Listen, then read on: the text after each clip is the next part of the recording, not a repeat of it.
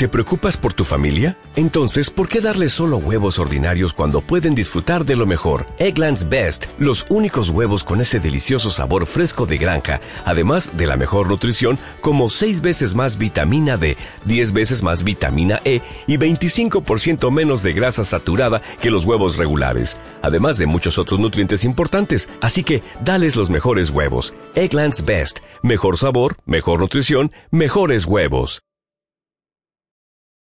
cuando quieras.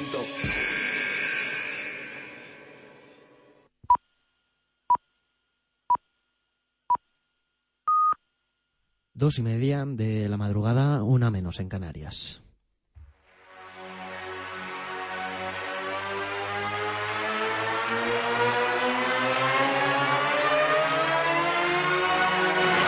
¿Qué tal? Buenas noches. Cada tarde, se lo confieso, cuando dan las ocho, me pongo un poco nervioso. Me preparo con dos minutos de antelación. Dejo lo que esté haciendo. De hecho, hoy me ha pillado preparando el programa de esta noche. Y salgo a la ventana dispuesto a aplaudir durante un rato. Lo veo todo desde un octavo. Así que tengo un buen campo de visión. Veo todos los balcones y ventanas de los edificios de enfrente llenos. Salen en parejas, de tres en tres y solos o solas a aplaudir. Suena también una sirena que parece la que manda a los niños a clase en el patio del cole. Suena la canción de Resistiré, como no. Y es por ellos y por ellas, por nuestra línea defensiva, por los defensas centrales de nuestro equipo, los que día a día defienden nuestra portería del rival, del dichoso rival. Por todos ellos, paro de escribir esta entradilla al programa de hoy y me asomo a la ventana a darles las gracias. 25 minutos, pero hoy no serán solo de fútbol. Soccer City en Radio Marca. Bienvenidos, amigos y amigas. Una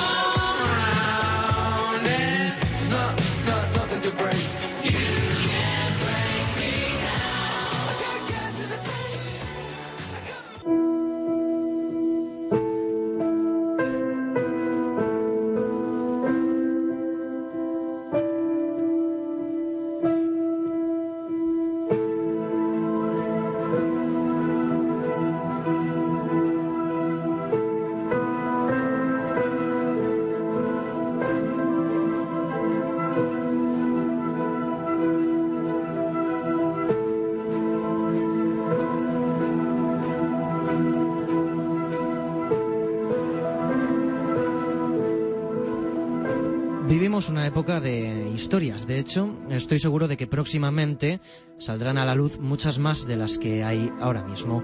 Cuando todo esto acabe, habrá películas y libros, pero día a día en la radio contamos las de muchas personas a las que en este programa nosotros llamamos los centrales, los defensas de, nuestro equipo que se enfrenta, se enfrenta a uno de los rivales más duros que hemos tenido el coronavirus. Hoy os quiero hablar de Yago. Yago juega en el Club Atlético Anfiteatro, en la Liga Municipal de Las Rozas, y hace cosa de dos meses tuvo una importante lesión de rodilla. Comenzó su proceso de rehabilitación y cuando estaba ya prácticamente preparado para volver a jugar a fútbol, el coronavirus hizo que se cancelara la liga en la que juega con sus amigos. Yago además es fisioterapeuta y a su vez autónomo, uno de los grupos más golpeados por esta crisis sanitaria, y se quedó sin trabajo. Pero hace ya tiempo nuestro protagonista fue militar y al quedarse sin trabajo decidió ofrecerse a combatir el virus en un hospital, en primera línea.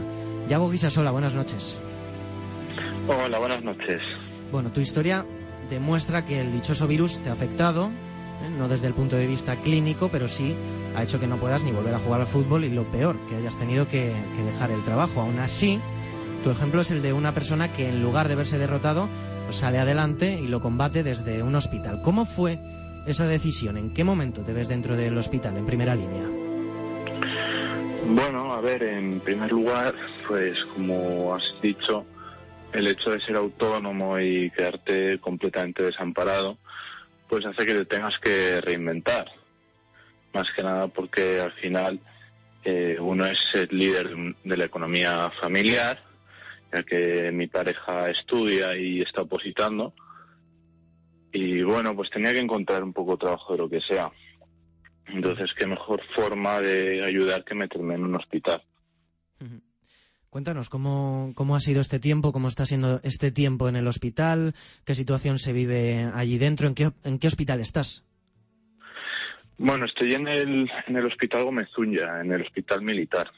eh, fíjate cómo es la cosa, ¿no? Que es donde empecé haciéndome las pruebas para, para entrar en el ejército del tema psiquiátrico y sanitario.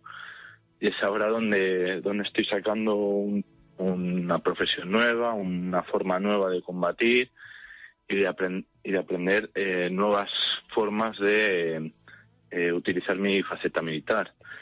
Eh, estas, estas dos semanas que son las que llevo, la verdad que han sido un poco bastante duras. En especial la semana pasada que, que fue una auténtica locura. Pero una auténtica locura. O sea, no, no me esperaba ni mucho menos ver el ánimo del personal sanitario tan absolutamente bajo, tan, tan hundido, eh, que está, estaban sacando fuerzas de, de donde ya no tenían y no se daba abasto. O sea, era una auténtica locura. Y bueno, esta semana parece que ya empezamos a ver un poco, no esa luz al final del túnel, como dicen algunos, pero sí empezamos a ver un, un poco de claridad que nos da un poco de, visión de por dónde empezamos a pisar, sin tener que tropezarnos.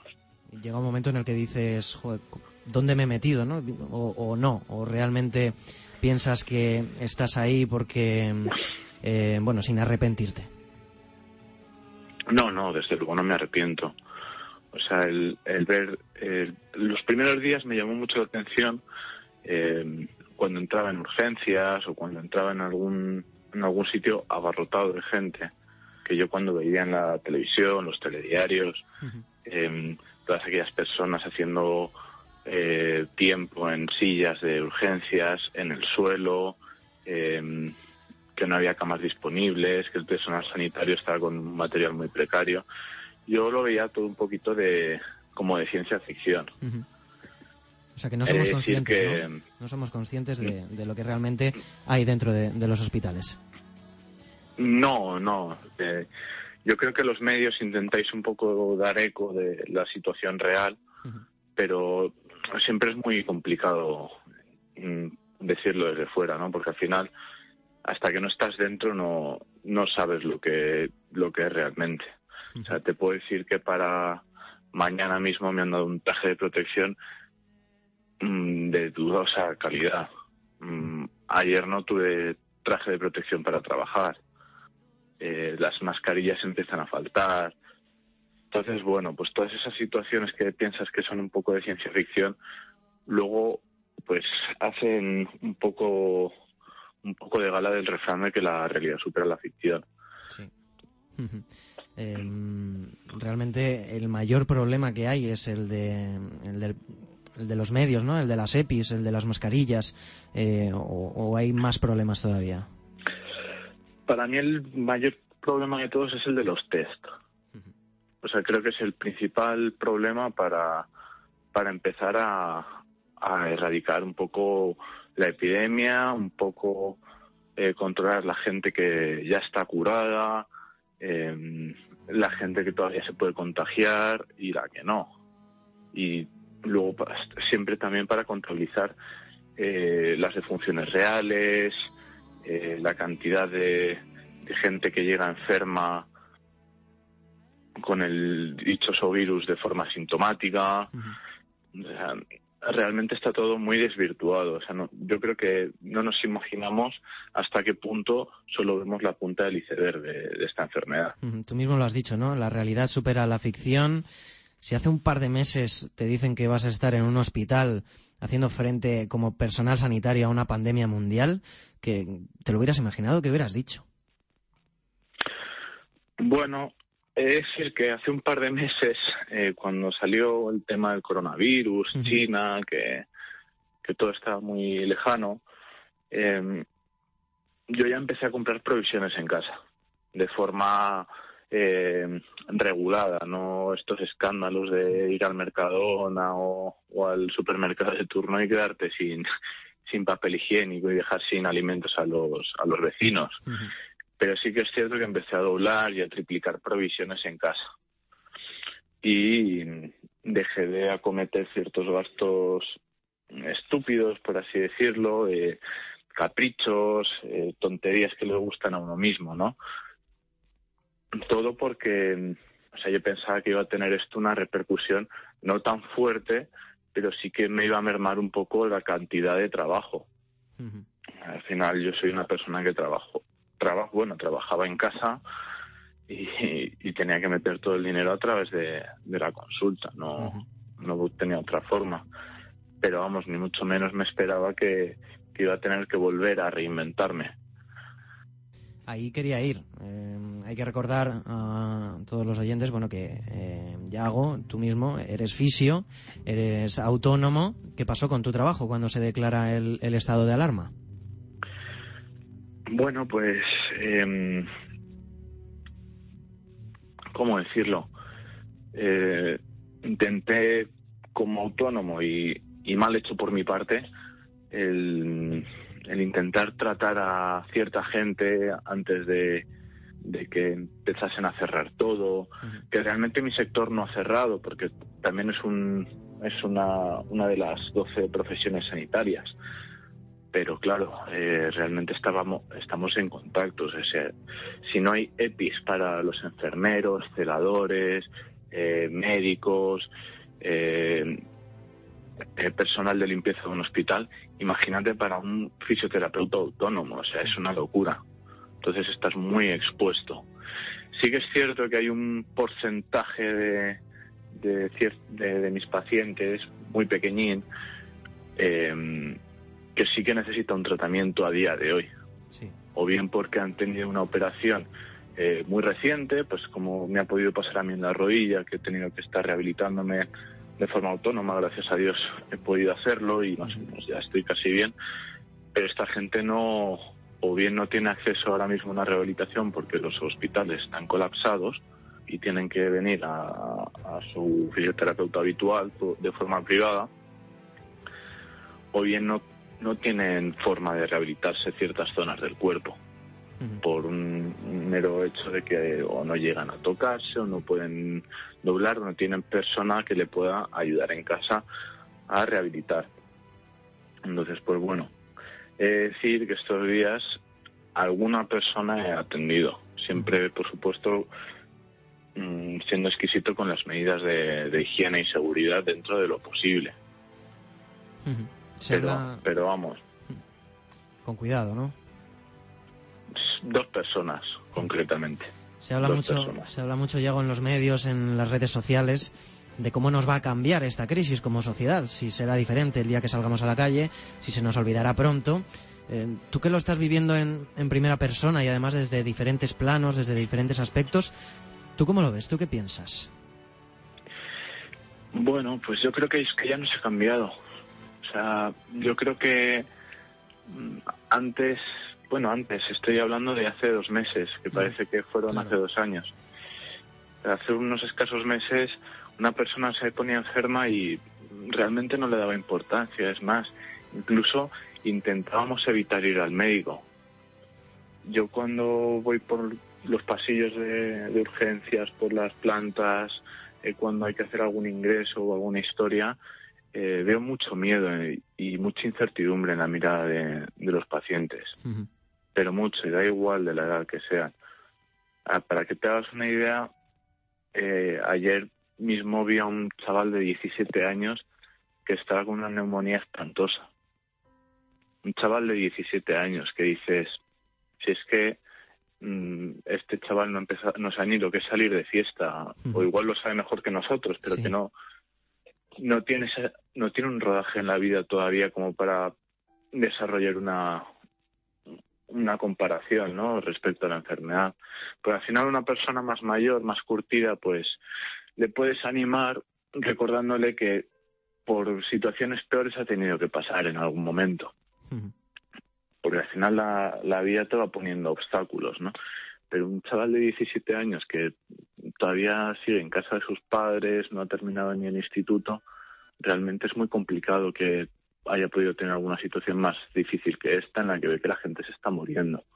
Entonces yo creo que sí que nos van a, nos hemos cambiado ya como sociedad hasta el punto de que mm, dentro de unos meses, pues mira, yo creo que la gente irá más con mascarilla por la calle, por ejemplo, eh, ciertos hábitos sociales como darnos dos besos, darnos la mano y demás, nos costará mucho volver a retomarlos, pero muchísimo, muchísimo. Va a haber, va a haber una, una crisis mental colectiva con el tema de los patógenos muy seria, muy seria. Y luego, pues, a ver, a mí lo que más me preocupa es que Mm, una vez que pase la pandemia, que yo no soy tan optimista en el sentido de que vaya a pasar el mes que viene. O sea, yo creo que esto hasta, hasta que no haya una vacuna, un medicamento eficaz, realmente no, va, no se va a poder controlar. Porque es así, basta que haya un contagiado para que contagie una comunidad. No, no, no soy tan optimista como, como algunos van predicando por ahí, pero sí que es cierto que en el momento en el que la investigación, confío que tarde o temprano sacará un medicamento, una vacuna, eh, llegue con éxito a esa meta, eh, este virus será historia como la viruela. Pero vamos, desde luego va a dejar un legado importante en nuestras costumbres, sobre todo en los países mediterráneos. Eso seguro, eso seguro. Y además hablabas del miedo y la incertidumbre, que son los peores sentimientos que, o unos de los peores sentimientos que puede eh, pues eh, sentir el ser humano. Eh, Yago, eres militar. Yo también tengo un, amigo, tengo un amigo que es militar, es militar en la Bripac, en Murcia, desde hace relativamente poco. Le respeto mucho, además de que le quiero mucho, eh, por la amistad que tenemos, pero desde, desde que está en el cuerpo tengo una visión diferente sobre las, sobre las fuerzas militares. A lo mejor la gente asocia, eh, lo asocia a la guerra, pero, pero no del todo o antes, no a la colaboración en emergencias como, como estas. Tenemos quizá una visión distorsionada del, del cuerpo militar? Hombre, yo creo que tenemos más que una visión distorsionada, tenemos una, una versión anticuada. Tenemos una visión anticuada. Eh, asociamos demasiado el ejército a tiempos de la dictadura, a tiempos de, de la guerra civil, cuando no es así. Al final, eh, yo lo que he vivido desde dentro del ejército, y te puedo decir que no he sido precisamente el mejor soldado del mundo, es que tengo arrestos por un tubo. Eh, al final es una, un reflejo de, la sociedad.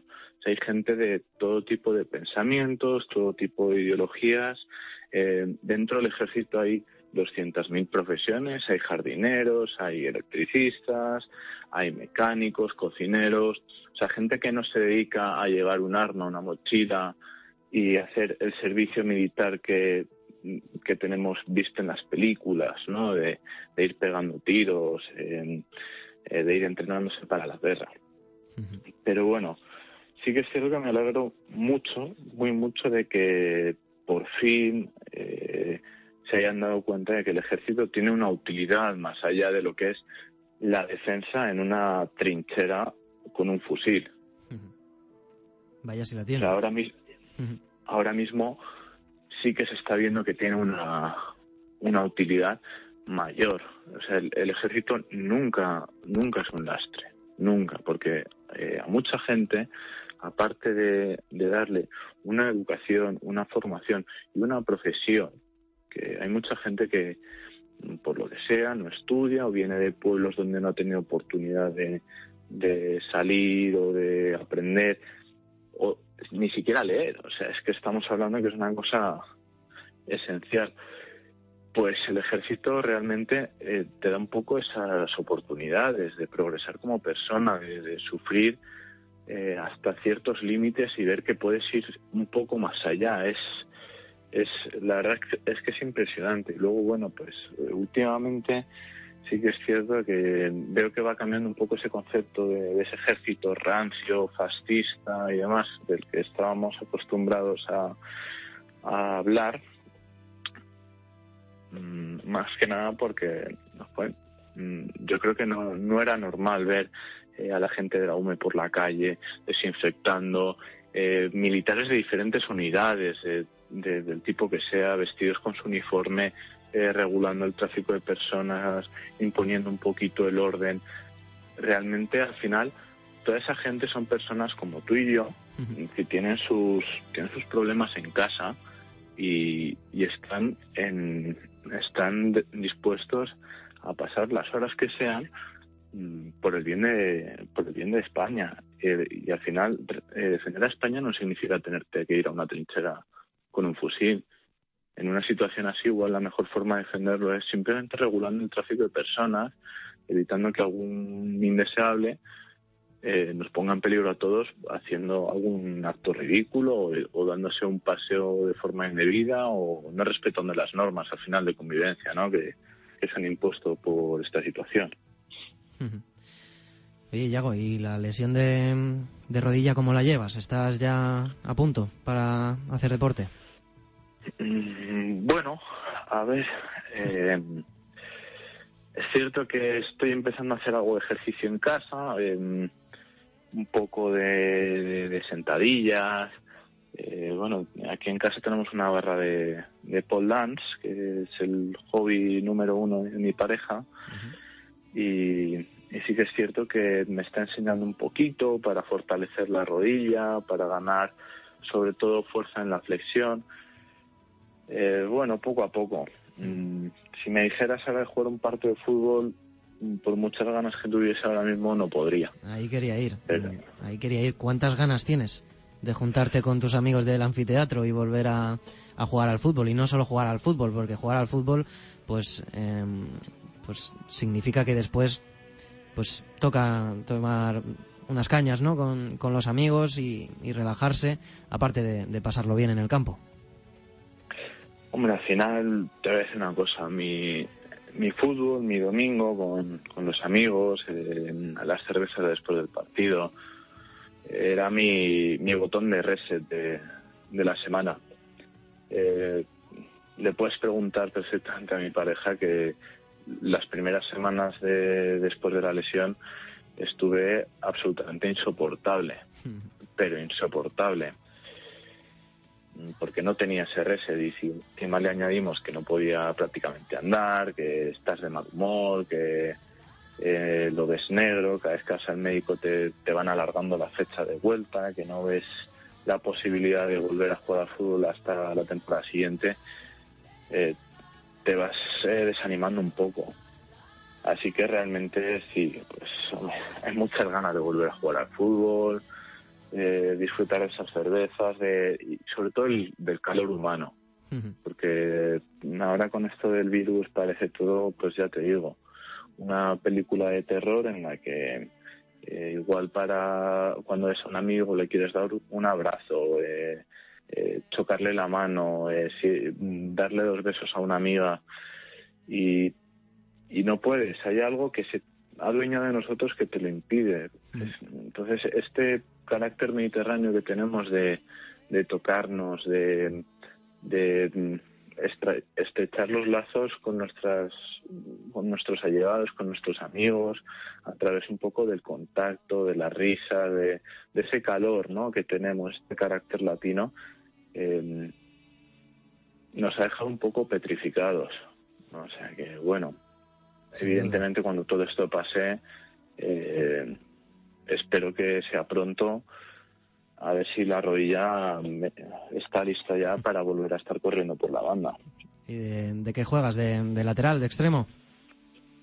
Bueno, pues me ponen me ponen un poco donde, donde creen que puedo hacer más falta. Entonces, pues sí, eh, me gusta jugar en extremo, pero también me gusta jugar un poco arriba.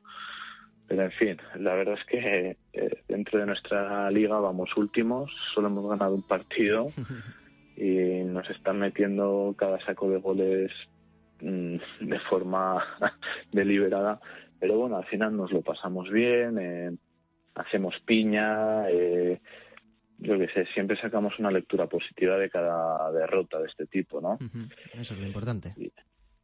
Sí, al final, pues ya te digo, no, ninguno vivimos de ello y lo importante es eh, fomentar el espíritu del deporte que es el de la unión y el de, el de la solidaridad con, con los compañeros y con, lo, y con los rivales. Bueno, pues eh, mira, Yago, siguiendo con el siguiendo con el símil que tenemos aquí, utilizamos aquí en Soccer City en Radio Marca, y aunque en el terreno de juego seas un jugador más más atacante, pues eh, gracias por salir al terreno de juego como defensa central y despejar los balones que cuelga al área el, el dichoso coronavirus. Los aplausos a las 8 para todo el equipo sanitario y esta noche aquí en la radio del deporte para ti, Yago. Un fuerte abrazo y muchas gracias.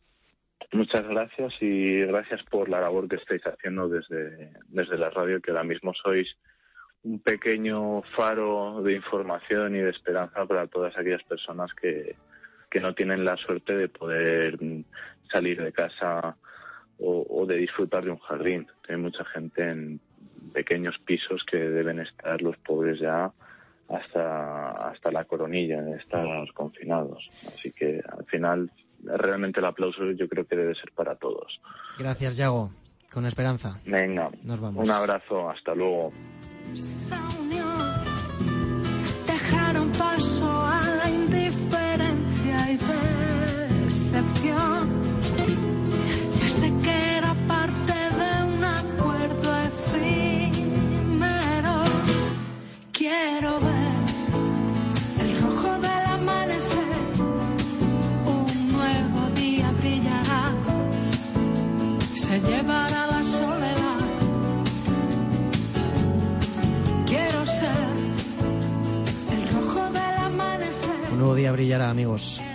Próximamente y dentro de muy poco y gracias a gente como Yago. Un fuerte abrazo.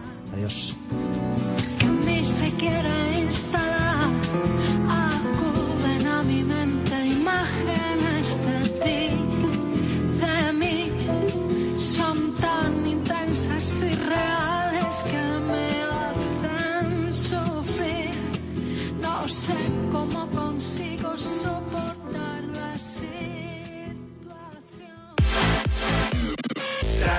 Marca.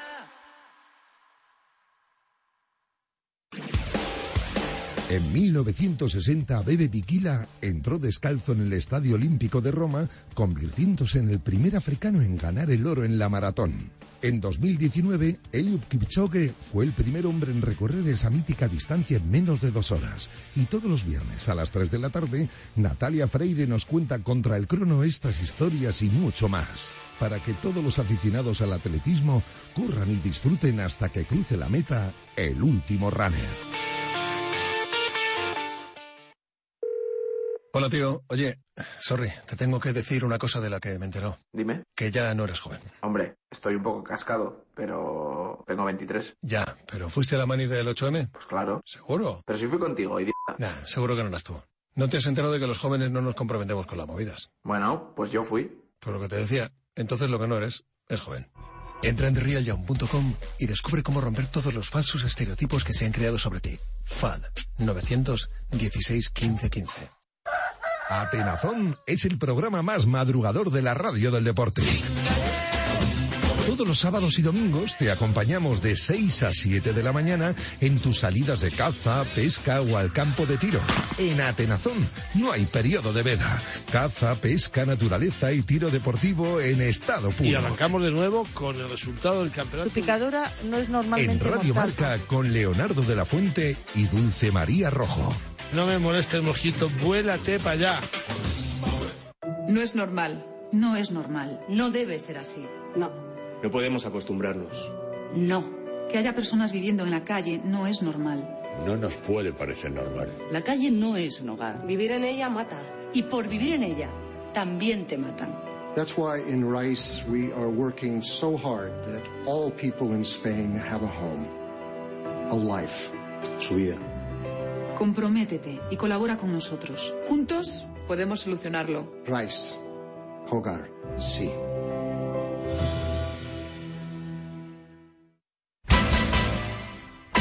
En T4 Vicente Ortega nos muestra cada día la cara amable del deporte. Señor Gaspar, si no hubiera sido por usted, Messi no estaría en el Barça. El gran mérito del fichaje que la tiene el que me convence a mí que ese chaval no se le puede dejar escapar y que él ha visto cosas que no había visto jamás. Charlie Resac, buenas tardes. Hola, buenas tardes. Me puse un poco pesado y dije, mira, Joan, si fichas a este jugador, que has fichado a un jugador, mejor jugador de la historia del Barça. Joan, ahí tienes a Charlie, ¿eh? No, que es un pelota, ¿eh? es un pelota, un, un amigo pelota. Yo no entiendo de fútbol, Charlie. Si no es por ti, Messi no estaría en la trona. Todos los días, de 4 a 8 de la tarde, T4 en Radio Marca. ¿Llevar a los niños al cole? Sí. ¿Hacer la cena todos los días? No. ¿Ocupado un alto cargo en su empresa? Sí. ¿Sabes quién es? Si no sabes quién, es porque no existen diferencias. Campaña por la igualdad entre mujeres y hombres cofinanciada por el Fondo Social Europeo. Comunidad de Madrid. Alexa, abre Radiomarca. Te escucho. Alexa, lanza Radiomarca. Te oigo. Alexa, inicia Radiomarca. Te siento. Tiki tiki tin. Estas son las tres sencillas frases con las que ahora puedes escuchar en directo Radiomarca en los altavoces inteligentes Alexa de Amazon. Y recuerda, puedes escuchar Radiomarca en FM, aplicaciones móviles, marca.com, TDT y ahora también en altavoces inteligentes. Tiki tiki tin.